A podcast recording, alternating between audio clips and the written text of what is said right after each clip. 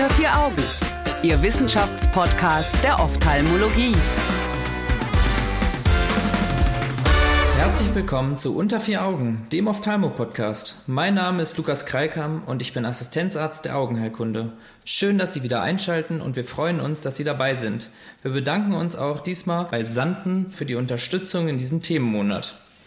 Und auch heute freue ich mich wieder mit Frau Professor Dr. Klemm reden zu dürfen. Und es geht dabei um den Presaflow beziehungsweise über eine von Pilonat et al. veröffentlichte Studie bei ACTA, die dieses Jahr veröffentlicht worden ist. Dabei hat die Arbeitsgruppe den Presaflow Mikroschand mit der Trabelektomie in Bezug auf Effektivität und Sicherheit verglichen. Frau Professor Dr. Klemm, schön, dass Sie dabei sind. Was genau ist denn eigentlich der Presaflow-Stent und wofür wird er eingesetzt? Können Sie dazu vielleicht schon mal was sagen? Ja, schönen guten Abend. Ich freue mich, dass wir wieder heute Abend zusammensitzen. Der Presaflow Stand ist ein relativ neuer Mikrostent und ähm, er wird ab externo subkonjunktival und intraskleral in die Vorderkammer implantiert. Der war zunächst seit 2016 als Infokus auf dem Markt, so lange gibt's ihn schon. Er ist in etwa 8,5 Millimeter lang, Außendurchmesser 350 Mikrometer mit einem sehr kleinen Lumen von 70 Mikrometer. Und es handelt sich um ein flexibles und sehr biokompatibles synthetisches Polymer, welches schon sehr lange für die Herzkatheter verwendet wird. Es ist also ein Katheter oder ein Stand, der katheterartig funktioniert und den Abfluss aus der Vorderkammer unter die Bindehaut leiten soll.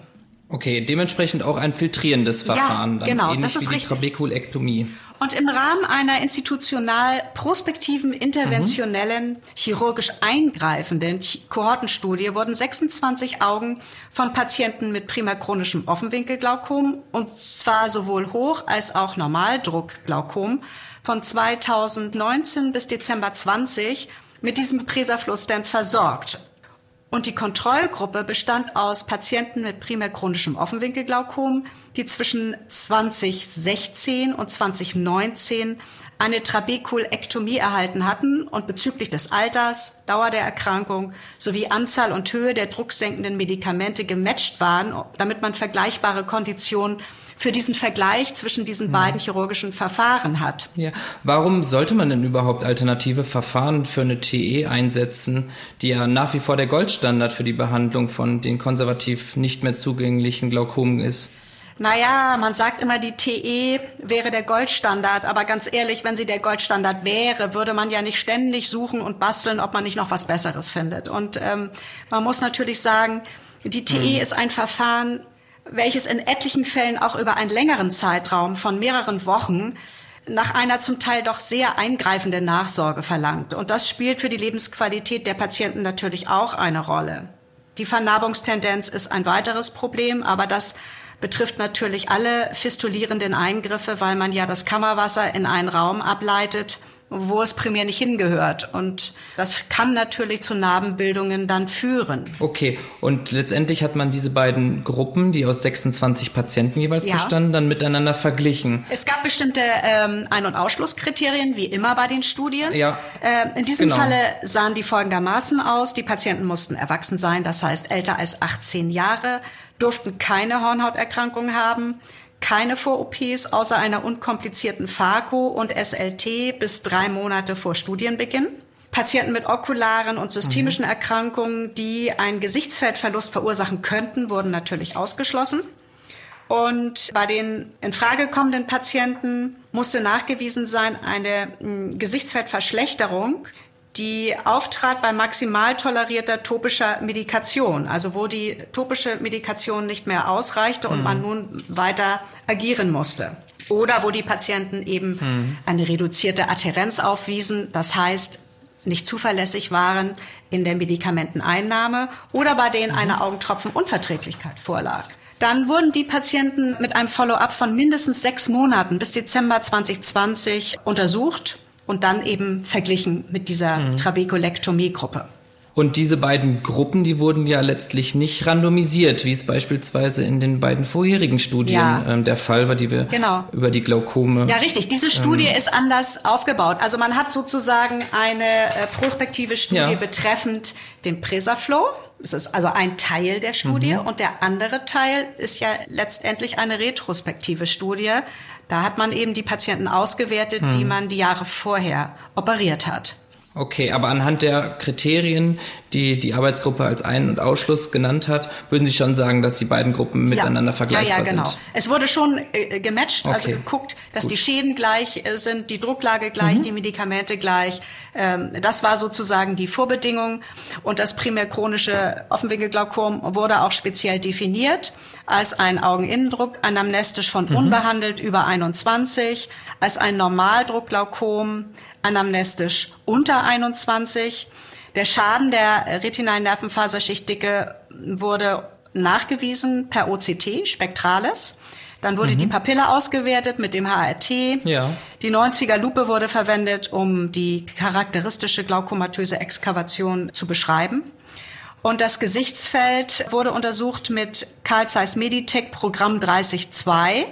Und dann wurde noch ein bisschen unterteilt in einen frühen, mittleren und schweren Glaukomschaden, immer betreffend die Mean Deviation im Gesichtsfeld. Einmal unter minus 6 Dezibel, einmal zwischen 6 und 12 und einmal über 12. Okay, dabei sind wahrscheinlich die meisten schwerwiegend an Glaukom erkrankt, nehme ich an, oder? Sind auch milde Glaukome vertreten? Also äh, nee, ich glaube, die Hauptgruppe ist äh, die, die mittlere zwischen minus 6 und minus 12. Okay. Aber auch äh, milde Glaukome ja, sind für einen Presaflow zugänglich, ja, minus 6 ist ja TI. trotzdem schon ein Gesichtsfeldausfall äh, ja. und ein Schaden. Das ist schon, äh, schon ein deutliches mhm. Glaukom.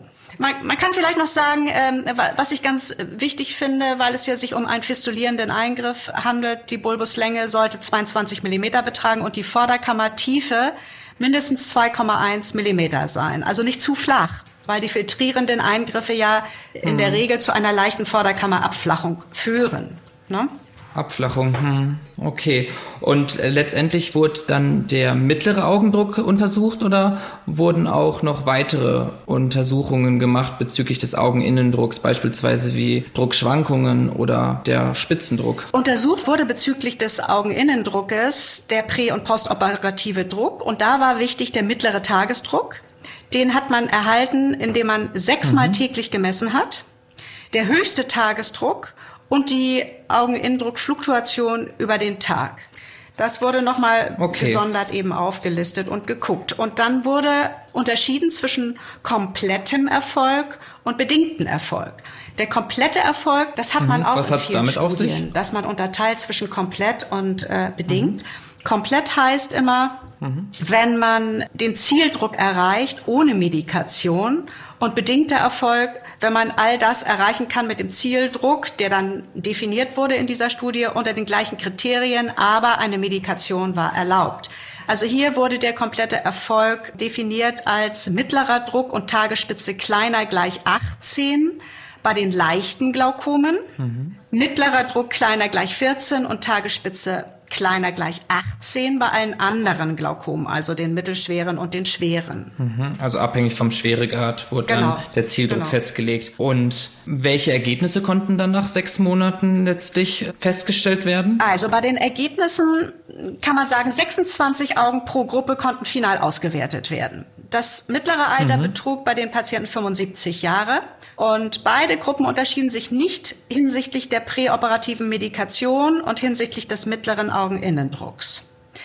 Nach sechs Monaten betrug der mediane Augeninnendruck 10,8 Millimeter bei der Presaflow-Stent-Gruppe. Präop mhm. lag der Druck bei 15,9, also 10,8 zu 15,9. Und bei der Gruppe, die eine Trabekulektomie erhalten hat, lag der Druck postoperativ nach sechs Monaten bei 10,3, präoperativ bei 17, also etwas höher als die andere Gruppe.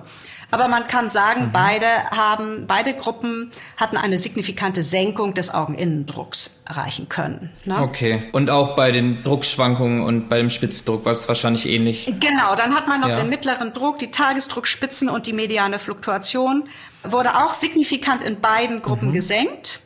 Allerdings war hier der Unterschied zwischen beiden Gruppen nicht signifikant. Was ja letztendlich für den Presaflow auch spricht, weil man wollte den ja vergleichen mit der Trabekulektomie. Ja, ja, genau. Also kann man schon mal sagen. Genau, weil wir, wir haben ja hier... Das Genau, wir haben den, den Goldstandard, genau, hier mit richtig. Ja. Insofern. Also kann man sagen, dass das Verfahren genau. auf jeden Fall sehr effektiv schon mal ist. Richtig, das kann man auf jeden Fall anhand dieser Ergebnisse ja. schon mal sagen.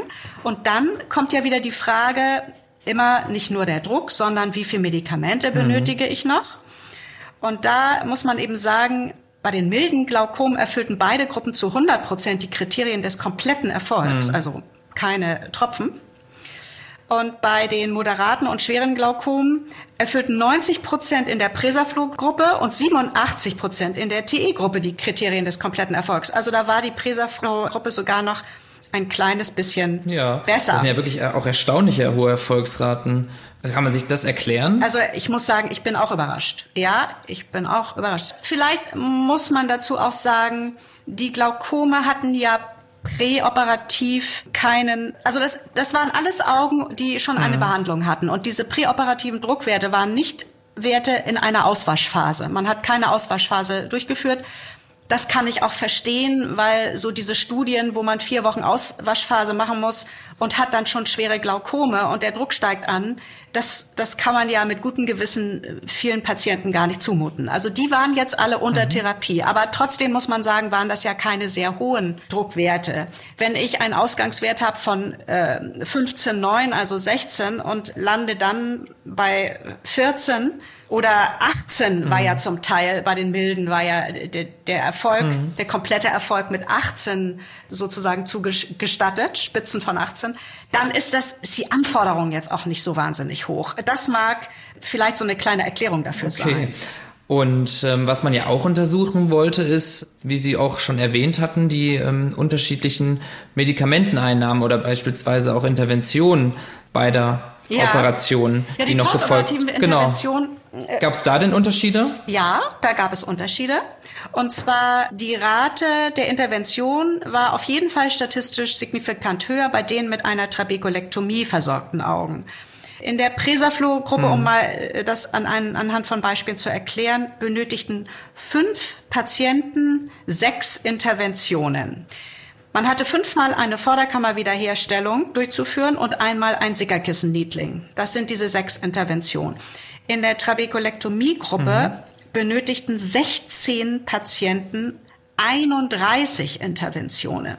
Und das waren aufgeschlüsselt, das, das ist deutlich mehr, mehr. Ist, ja. das äh, waren aufgeschlüsselt 13 mhm. Vorderkammerwiederherstellungen elf Suturolysen und sieben Sickerkissen Needlings. Also das war schon aufwendiger. Ne? Aber das ist ja auch der Grund, mhm. weswegen nach, man nach Alternativen sucht und ähm, hier vielleicht jetzt eine gefunden hat. Okay, also dementsprechend der Vorteil da beim Presaflow zu sehen, ja? Ja, also äh, sagen wir mal so, das ist natürlich auch, äh, man darf jetzt nicht denken, jetzt ist das Glaukom geheilt. Man kann aber sagen, es ist ein relativ mhm. sicheres Verfahren und es ist sicher mhm. und es senkt den Augeninnendruck. Und es zeigt eben einen leichten Vorteil ja. gegenüber diesen Nachsorgeproblemen bei der TE. Es gibt natürlich auch beim Prisaflow Probleme und das wird ja hier auch beschrieben. Also sehr häufig tritt eine Hypotonie auf, eine postoperative. Mhm. Die ja auch erstaunlich hoch war. Ne? Das ja. gab ja auch in, vor allem in den ersten vier Wochen einen deutlich signifikanten Unterschied zu Ungunsten des Presaflow, was die Hypotonierate ja. angeht. Aber letztendlich mussten dann wiederum weniger Vorderkamm aufgestellt werden. Ja, also man kann sagen, diese Hypotonie ist ja nicht eigentlich eine Komplikation. Und wenn eben mal zwei, drei Tage der Druck mhm. unter sieben ist, dann ist das ja schon eine Hypotonie, dann ist das nicht dramatisch. Schwieriger wird's dann, wenn eine Aderhautamotio mhm. auftritt über einen längeren Zeitraum und sich das nicht stabilisiert. Mhm. Ähm, aber wie gesagt, in dieser Studie wurde ja gezeigt, dass sich das sehr häufig dann von alleine fängt und dem ist auch so. Aber diese postoperative mhm. Hypotonie, die beobachten wir hier bei uns an der Klinik natürlich auch. Man muss dann eben gucken, ob man die Vorderkammer mit Luft füllt oder Platzhaltersubstanzen eingibt oder jeder hat dann vielleicht dann noch mal so seine speziellen Sachen, weil man ja noch nicht so lange äh, ja. diesen Stand einsetzt versucht man natürlich noch, so mhm. ein paar kleine Adaptionen vorzunehmen. Genau. Aber ich denke, ich denke, es ist eine spannende Alternative, muss ich wirklich sagen. Definitiv. Also, aber kann man dann ja auch, was äh, die Hypotonierate angeht, den Klinikern empfehlen, ähm, erstmal ein bisschen abzuwarten dann dementsprechend, wenn sich das oftmals von alleine wiedergibt und dann nicht äh, ängstlich ja, zu sein. Also Wenn man viel operiert, ist man natürlich nicht so ängstlich. Wenn wir die Patienten entlassen und dann die, die mhm. niedergelassenen Kollegen mit einer Hypotonie zurechtkommen müssen, dann sind die oft so ängstlich und sagen, oh, erster Tag jetzt in der Praxis, ich schicke mhm. mal schnell zurück. Ein paar Tage darf das so sein. Es kommt eben immer darauf an, wie stark die Hypotonie ist und wie das Auge sonst aussieht. Und man muss natürlich dem Patienten auch ja. sagen, dass er in dieser Zeit vorsichtig mit dem Auge sein muss. Er darf das Auge nicht äh, berühren und er da, sollte möglichst den Kopf nicht tief halten, weil die Gefahr einer Hypotonie ist ja immer die explosive Blutung letztendlich. Ne? Das ist natürlich jetzt so das Schlimmste, mhm. was passieren kann. Aber wenn der Druck niedrig ist, kann es eben mal zu dieser Aderhautunterblutung kommen. Das heißt, der Kopf muss hochgelagert werden und man muss vorsichtig sein natürlich. Aber in der Regel, wenn der Druck mal so 5, 6 Millimeter Hg ist über ein paar Tage, ist das nicht schlimm. Okay. Und der Presaflow, der gilt ja auch als minimalinvasive Glaukomchirurgie. Mhm. Aber Sie hatten ja auch eingangs erwähnt, dass auch die Bindehaut eröffnet ja. wird und auch Mitomycin C appliziert ja. wird. Ist das dann überhaupt noch minimalinvasiv? Minimalinvasiv, da streiten sich ja die Gelehrten immer noch drüber, was das eigentlich ist. Streng genommen gehört dieser Stand nicht dazu, eben weil Gewebe eröffnet wird. Mhm. Eigentlich ist dieser Begriff für die Verfahren reserviert, die eigentlich nur so einen Schnitt in der Hornhaut haben und von innen die OP sozusagen strukturieren können. Und dies wäre streng genommen jetzt kein mikroinvasiver Eingriff. Aber er geht relativ schnell. Er hat ein niedriges Risikoprofil und die Patienten sind schnell wieder einsetzbar. Sie haben ja wenig Naht. Also im Grunde genommen ist es schon so ein Mittelding mhm. zwischen beiden, würde ich vielleicht sagen, zwischen den normalen filtrierenden und den minimalinvasiven. Okay, und ähm, was mir aufgefallen ist, dass nur ein kurzer postoperativer Zeitraum untersucht worden ist, letztendlich mit sechs Monaten das Follow-up sehr, sehr mhm. kurz war. Ist das denn ausreichend, um da langfristige Folgen abzuschätzen? Ja, also das ist natürlich tatsächlich schwierig, weil man möchte natürlich als Operateur, und das ist auch richtig, ziemlich schnell wissen, was mache ich hier mit dem Patienten? Kann ich ihm diese OP zumuten oder nicht? Mhm. Und diese Studie hat gezeigt, das kann man. Aber in der Regel ist es ja so, wenn man die Bindehaut eröffnet und die Tenon, dann hat man eine Wundfläche und die Wundheilung dauert. Und die dauert häufig auch länger als sechs Monate. Also man kann jetzt nicht sagen, dass man schon am Ende der Fahnenstange angekommen ist. Das kann sich in, in den nächsten sechs Monaten natürlich wieder noch deutlich ändern oder im Laufe der nächsten drei Jahre. Mhm. Das müssen dann die nächsten Monate zeigen. Okay, also müsste man da vielleicht noch ein bisschen längerfristige Studien ja, auf jeden Fall. machen. Das ist ja Sind hier auch, auch äh, geplant von den Autoren. Das ist ja, sind ja sozusagen die ersten okay. Ergebnisse, die sie hier bekannt geben. Mhm. Und dann noch eine ganz persönliche Frage für meinen klinischen Alltag. Mit dem Presaflow ist es ja so, dass das proximale Ende des Stents ja in die Vorderkammer ragt und relativ nah auch am Hornhautendothel mhm. ist. In der Studie wurde ja gezeigt, dass die Endotheldicken sich letztendlich in den beiden Gruppen nicht mhm. unterschieden haben. Aber könnte man denn sagen, dass vielleicht doch der Presaflow etwas endotheltoxisch sein könnte und sind Endothelzellkontrollen denn auch empfohlen? Was ist da Ihr Eindruck oder Ihre Empfehlung? Also wir, wir machen natürlich Endothelzellkontrollen und ich äh, gehe davon aus, das machen alle Chirurgen. Aber in der Tat muss man natürlich mhm. vorsichtig sein. Sie wissen ja, der Zeitpass ist vom Markt genommen worden, weil man da Endothelzellverluste festgestellt hat. Ich weiß nun nicht, ob das in Augen der Fall war, wo der Zeitpass gar nicht richtig saß. Wenn der nicht weit genug drin sitzt, dann könnte der Endothel Kontakt haben. Aber wenn er korrekt sitzt, hat er eigentlich mit der Hornhaut nichts zu tun. Und hier ist es natürlich auch so, dass man postoperativ gucken muss, ob man möglichst kein Iriskontakt und möglichst keinen Hornhautkontakt hat. Aber man macht natürlich diesen Stand erstens nur, wenn man eine ausreichend tiefe Vorderkammer hat. Das ist bei Pseudophakenaugen mhm. noch leichter als bei Fakenaugen. Und ich muss sagen, es ist einfacher, als man denkt. Interessanterweise, wenn man diese OP technisch richtig durchführt, sitzt der Stand immer zwischen Hornhaut und Iris. Also ich weiß jetzt nicht, ob natürlich am Anfang hat man vielleicht noch mal ein bisschen Probleme, ja, aber wenn man sich mit dem Stand auskennt, gelingt das gut. Der ist ja gar nicht so klein und trotzdem sitzt er frei äh, ohne Endothelkontakt. Das ist durchaus möglich. Aber man muss es natürlich checken. Das macht man am okay. Ende der OP. Man setzt noch mal ein kleines Gläschen auf und guckt, ist das auch alles frei da, die Hornhaut? Und dann macht man natürlich auch weiter Endothelzellfotos, um das Ganze zu kontrollieren. Hm. Okay, aber es lässt ja zumindest hoffen für alle zukünftigen Glaukomchirurgen, dass äh, das Operationsverfahren ja offensichtlich vielleicht einfacher zu erlernen ist, als es die TE ist. Ja, die TE ist auch äh, sicherlich nicht die einfachste OP-Methode. Okay. Ja, dann vielen Dank für auch mal wieder das sehr, sehr interessante Gespräch und ebenfalls vielen Dank auch an die Zuhörer fürs Einschalten sowie an den Sponsor des aktuellen Themenmonats Sanden. Einen schönen Abend. Ich danke auch. Ich hoffe, wir hören uns in der nächsten Woche wieder, wenn es um den Zusammenhang zwischen dem Intraokulardruck und dem Blutdruck geht. Unter vier Augen eine Produktion der CareCom GmbH unter der Leitung von Prof. Dr. Alireza Mirshahi und Tobias Kesting.